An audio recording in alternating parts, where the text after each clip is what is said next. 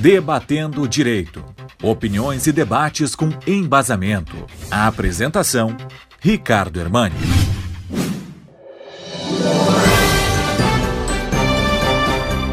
Desde a última quinta-feira, os olhos do mundo têm se voltado ao Reino Unido. Basicamente, ao falecimento da chefe de Estado, a Rainha Elizabeth II.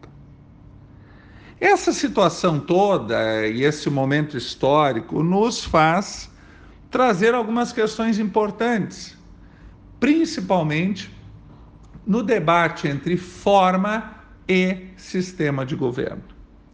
As monarquias, e eu descarto aqui de plano as monarquias presidencialistas, e sim as monarquias parlamentaristas ou constitucionais, elas têm esta característica de que o monarca ele exerce a chefia de Estado e o governo, este sim, é exercido pelo primeiro, pela primeira eh, ministra. Então se equivocam aqueles que dizem que a figura da monarca é meramente decorativa. Não, ela exerce funções diplomáticas, ela exerce funções de liderança das, nas Forças Armadas, inclusive lá eh, no Reino Unido algumas questões que envolvem também eh, funções eh, religiosas diferentes aqui do nosso sistema no Brasil. Importante que se distinga que as funções de Estado exercidas e chefiadas pela monarca são funções que unem, são funções que não aceitam oposição, porque não se pode se opor à manutenção da estrutura, da soberania de um país, não se pode uh, se opor às grandes questões que unem a sociedade, especialmente a integridade territorial. Agora, as funções de governo exercidas pelo primeiro-ministro, pela primeira-ministra, agora Liz Truss, aí sim, aí se admite oposição e é saudável a oposição. Agora vejam bem como é interessante. O chefe de Estado deve ser uma figura neutra, deve ser uma figura acima dos partidos políticos.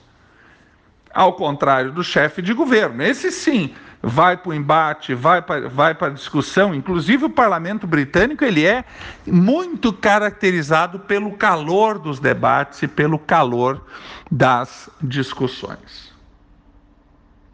Também existem uh, uh, sistemas parlamentaristas que não trabalham com a figura do rei, mas do presidente da República. Mas presidentes da República que não governam. É o caso de Portugal, do presidente Marcelo Rebelo de Souza, que inclusive esteve aqui nas comemorações dos 200 anos da independência, em que o primeiro-ministro é o Antônio Costa, é outra pessoa que exerce lá no parlamento a figura de chefe de governo. Agora, no presidencialismo, caso do brasileiro, o presidente da República, ele é a mesma pessoa que exerce as funções de chefe de Estado e de chefe de governo.